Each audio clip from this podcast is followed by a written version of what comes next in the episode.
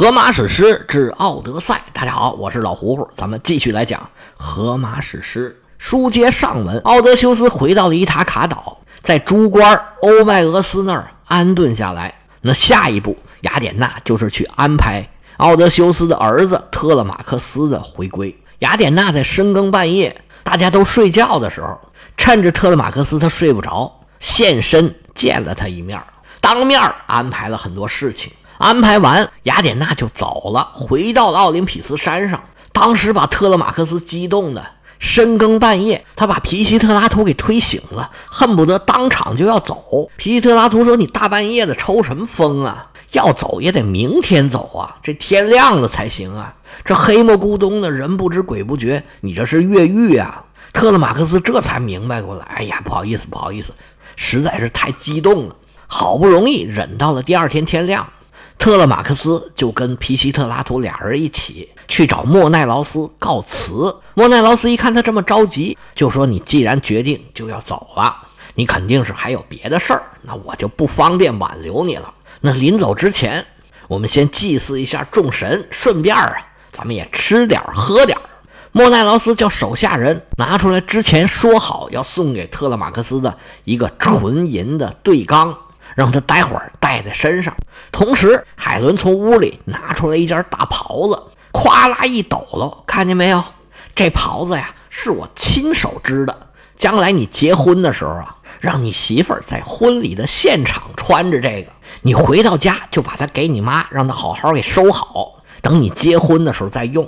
别忘了啊，这可是我亲手织的，这天下第一美女亲手织的这袍子。你要明白这个意义可就大了。皮西特拉图和特勒马克斯收好了礼物，然后仆人拿来银盆，倒上清水，大家先洗手，然后各自落座，在面前摆好了酒肉面包，吃吃喝喝不在话下。吃饱喝得之后，特勒马克斯和皮西特拉图俩人上车，准备真正要出发了。莫奈劳斯尽地主之谊，少不了要送一送。跟两位年轻人说啊，山高水长，咱们后会有期。到了普罗斯，给内斯托尔老爷子帮我带个好，让他老人家有空啊到我这儿来演，多跟我盘桓盘桓。我跟他也叙叙旧，回顾回顾啊，我们在特洛伊的战斗。特勒马克斯深施一礼，感谢您的款待，您这好啊，我一定给您带到。要是我将来见到我的父亲，那少不了也得把我在您这儿的经历一五一十的跟他好好交代交代。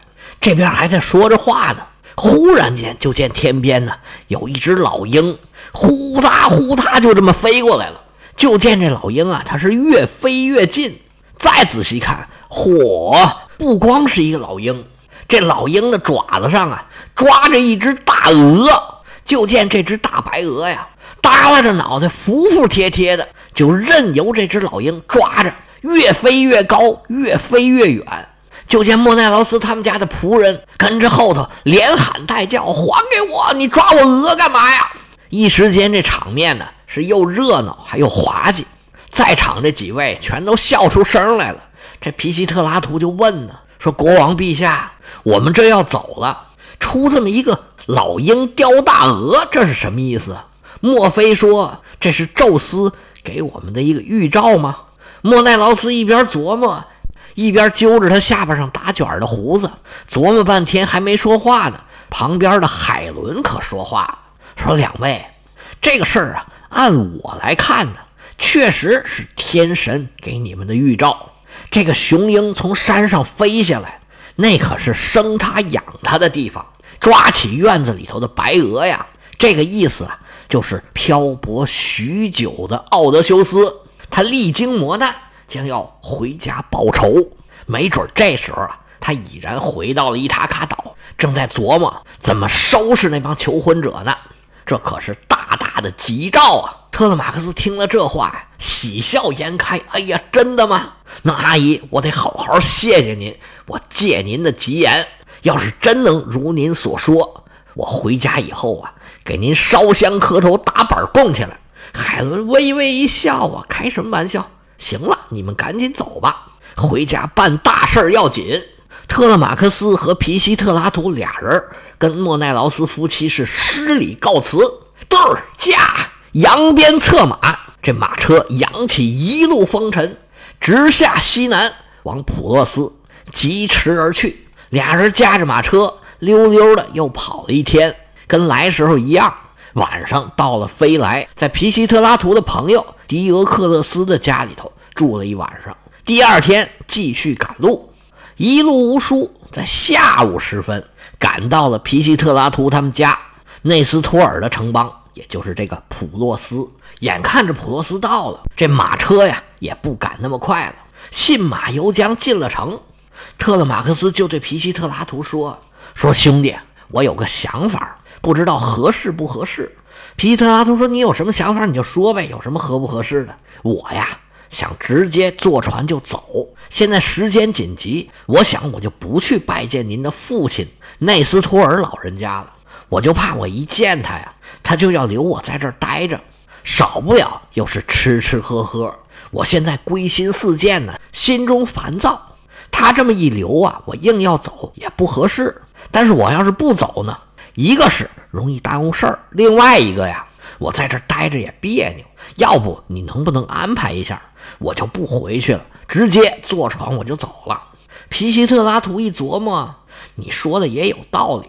我父亲这人呢，他确实有的时候就是啰啰嗦嗦，车轱辘话来回说。不过人年纪大了，可能都这样。行，要不啊，就按你说的，我就给你做这个主了。我就找些人，直接准备条船把你给送回去。特勒马克斯一拍他肩膀：“好哥们儿，这事儿就这么定了。”俩人赶着马车没有进城，直接朝着码头就去找船去了。皮西特拉图这个身份呢，找些个水手，找条船，这不费劲。到了码头，很快就把事儿给安排好了，把马车上的东西通通搬到了船上，一切准备停当。特勒马克思。走到了皮奇特拉图身边，一把把对方给抱在怀里，说：“好兄弟，我第一次出门啊，就遇到像你这么好的哥们儿，咱俩以后啊，好兄弟一辈子。以后不管你有什么事儿，只要你一张嘴，我是水里水里去，火里火里去，大恩不言谢。今天我能把事儿办成，多亏有你在身边。感谢的话我就不说了，咱父辈儿就是好朋友，到咱这儿。”我要把这个交情给继续下去。搁中国呀，这俩哥们儿就要拜把子了，就得来一顿不求同年同月同日生，但求同年同月同日死这类的。他们没这个，这意思也就是差不多。皮西特拉图拍了拍特勒马克思的后背，说：“能交你这么个朋友，我也非常的高兴。你回去啊这一路上一定要小心。行了，你们抓紧时间吧，我也要回去了。而且呀，你们得赶紧走。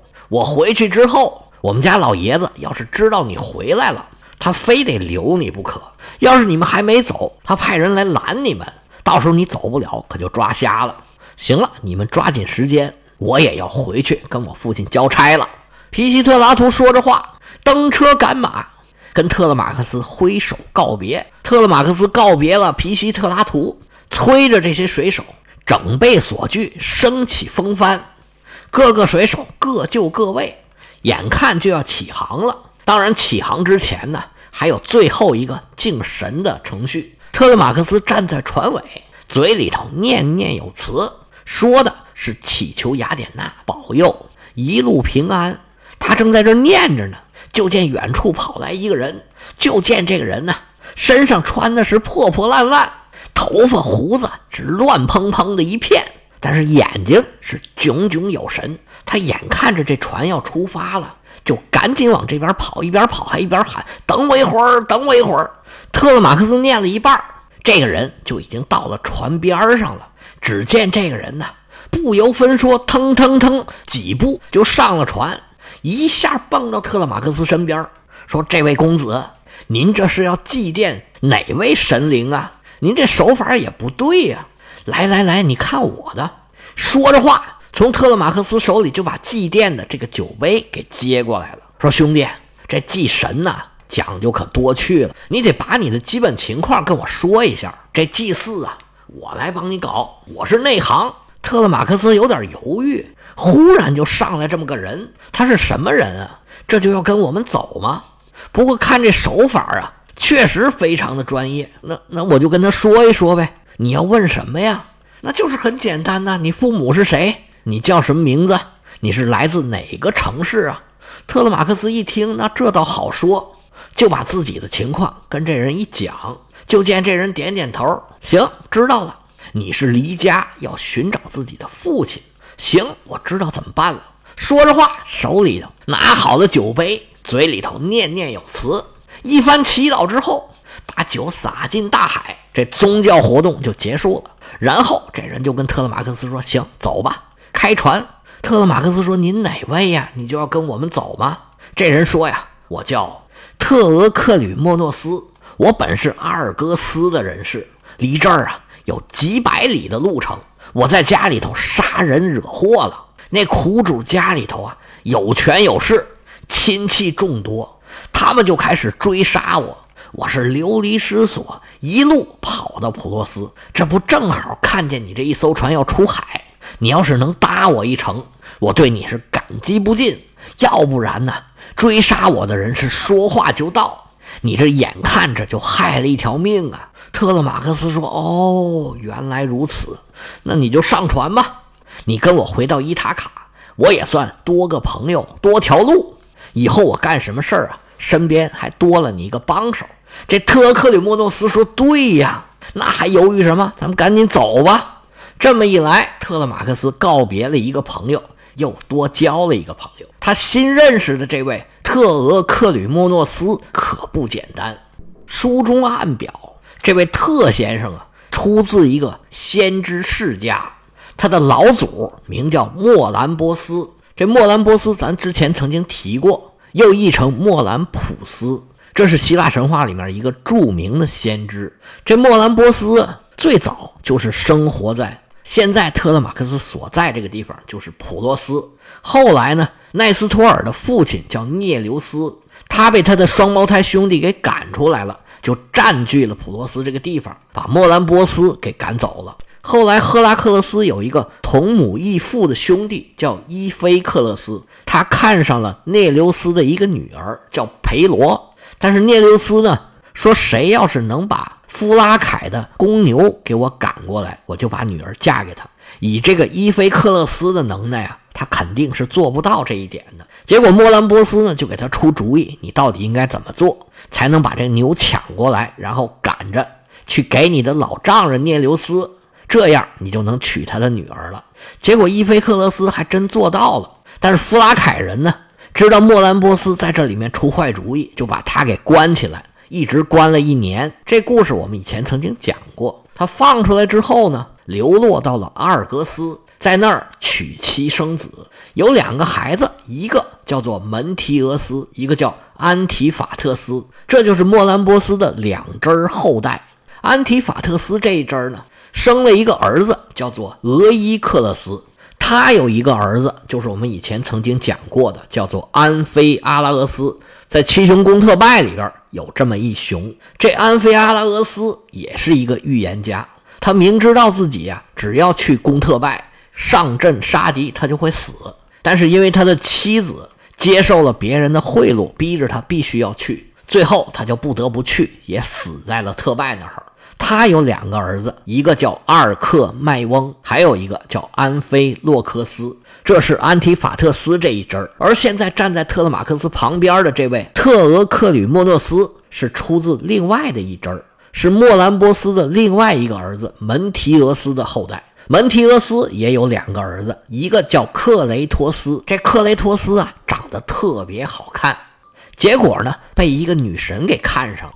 这个女神呢，就是众多好色女神里边啊，比较突出的好色的一个，就是黎明女神厄俄斯。这克雷托斯被黎明女神给带走了，生活在神明之中。而另外一个儿子，名字叫波吕菲德斯，他长大了之后呢？就成为了一个预言家、占卜者，但是父亲并不喜欢他，他就移居到了一个叫做呼培瑞西亚的城市，在那儿啊给人算命，然后呢娶妻生子。他生的这个儿子正是咱刚刚说的这位特先生。特勒马克思答应带这位特先生一起走，自然他是兴高采烈，俩人啊并排坐在船尾，众水手解开缆绳，划动船桨。这船呢，进了航道之后，把桅杆给竖起来，插到桅杆的座里头，用前支索牢牢地固定住，拽着绳索，一点一点升起了白色的风帆。特勒马克斯现在有女神保佑，自然呢是一路的顺风。这船是越开越快，一会儿就离开了普洛斯的海域。原文里这时候提到了几个地名，一个叫克鲁诺伊，一个叫卡尔基斯，还有埃菲以及厄利斯。这几个地名啊，都是希腊城邦是真实的地名。现实中，他们也确实就在希腊半岛的西岸。正在普洛斯到伊塔卡这个航线的右手边，这船开到一半的时候啊，天就已然黑下来了。特勒马克斯心里琢磨：对，正合我意。当时雅典娜就是这么吩咐的，就得深更半夜偷偷的回去。特勒马克斯这边开着船，他爹那儿啊还在猪舍那儿跟牧猪人欧迈俄斯在一块儿。奥德修斯在养猪场先是住了一晚上。第二天无所事事，又在那儿待了一天。到了晚上，又该吃饭了。晚饭吃的差不多，奥德修斯就琢磨：这欧迈俄斯他是不是烦我了？他对我到底怎么样呢？我得看看他到底是怎么想的，探探他的口风。于是奥德修斯就往欧迈俄斯旁边凑了一凑，说：“小兄弟儿，我有个打算，我想跟你商量商量。”欧麦俄斯说：“你说，我看看能不能帮帮你。”那倒不用。我就想明天呢，一大早起来到城里去要点饭吃。我这一天到晚在你这吃白饭，你也不容易养我这么一个人呢，我怪不落忍的。你这要是有伙计明天进城的话，你就让他带一带我，跟我说一下这要饭的一般在哪儿要比较合适。我到了城里呀，兴许呀有人给我倒杯水啊，给我拿片面包啊，运气好没准弄块肉吃呢。你说对不对？而且呀，我得去奥德修斯他们家去看一看。他家里面啊，成天的大吃二喝，有酒有肉，猪牛羊他们都是管够吃。我看看呢，能不能在里边混点吃的。而且我会干活啊，什么活我都会干。他们那些人要是有什么吩咐啊，我没准还能挣点小费什么的。你说对不对？我这个手可巧了。原文里讲，得益于神岛赫尔墨斯的恩宠。他给凡人的劳作度世典雅，增添风韵。我的活计，凡人中找不到对手。这手工业者的保护神是赫尔墨斯，他跟工匠啊是不一样的。那工匠呢是比较大型的，打铁呀、炼铜啊、铸造啊这些个，像做手工艺品，这些都归赫尔墨斯来管。奥德修斯说：“我无论是拿斧子劈柴火，还是拿刀收拾肉食，这庖丁卸牛。”我是游刃有余啊，什么烧烤啊、倒酒啊，凡是伺候人的活啊，老头我都是拿得起来放得下。欧迈俄斯一听乐了，说：“老先生啊，您是昨晚着凉了吧？发烧发的胡说八道的。你是想去服侍那帮求婚者？你去看看他们这帮仆人到底是啥样的吧？那些都是小年轻，一个个啊溜光水滑，身上穿着绸，头上抹着油。”浓眉大眼不说，还得说话好听。就您这样的，您往前凑合凑合，人当场就把你轰出来了。你还给人干活，你干什么呀？这些事儿啊，您就别惦记了，你就踏踏实实在我这儿待着。我们这儿啊，都是穷哥们儿，谁对你态度不好了，你跟我提，我收拾他。你呀，就别胡思乱想了。改名啊，奥德修斯这位公子，他要是回来了，你也甭跟我打赌。你去跟他要一件衬衫一件外套你说你想去什么地方，他肯定会送你去。所以啊，你就踏实住了，老老实实在这待着吧。奥德修斯听了这话呀，心里就踏实了。那行吧，我就在这等几天，等你们这位大少爷回来。这一天云彩满散，不过就麻烦你了。欧迈俄斯说：“这算什么呀？没关系，无非就添双筷子。”奥德修斯说：“你们有筷子吗？”嗨。就这意思。奥德修斯一块石头落了地，在猪舍这儿踏踏实实的待着。那特勒马克斯能不能安全的回家？我们下回接着说。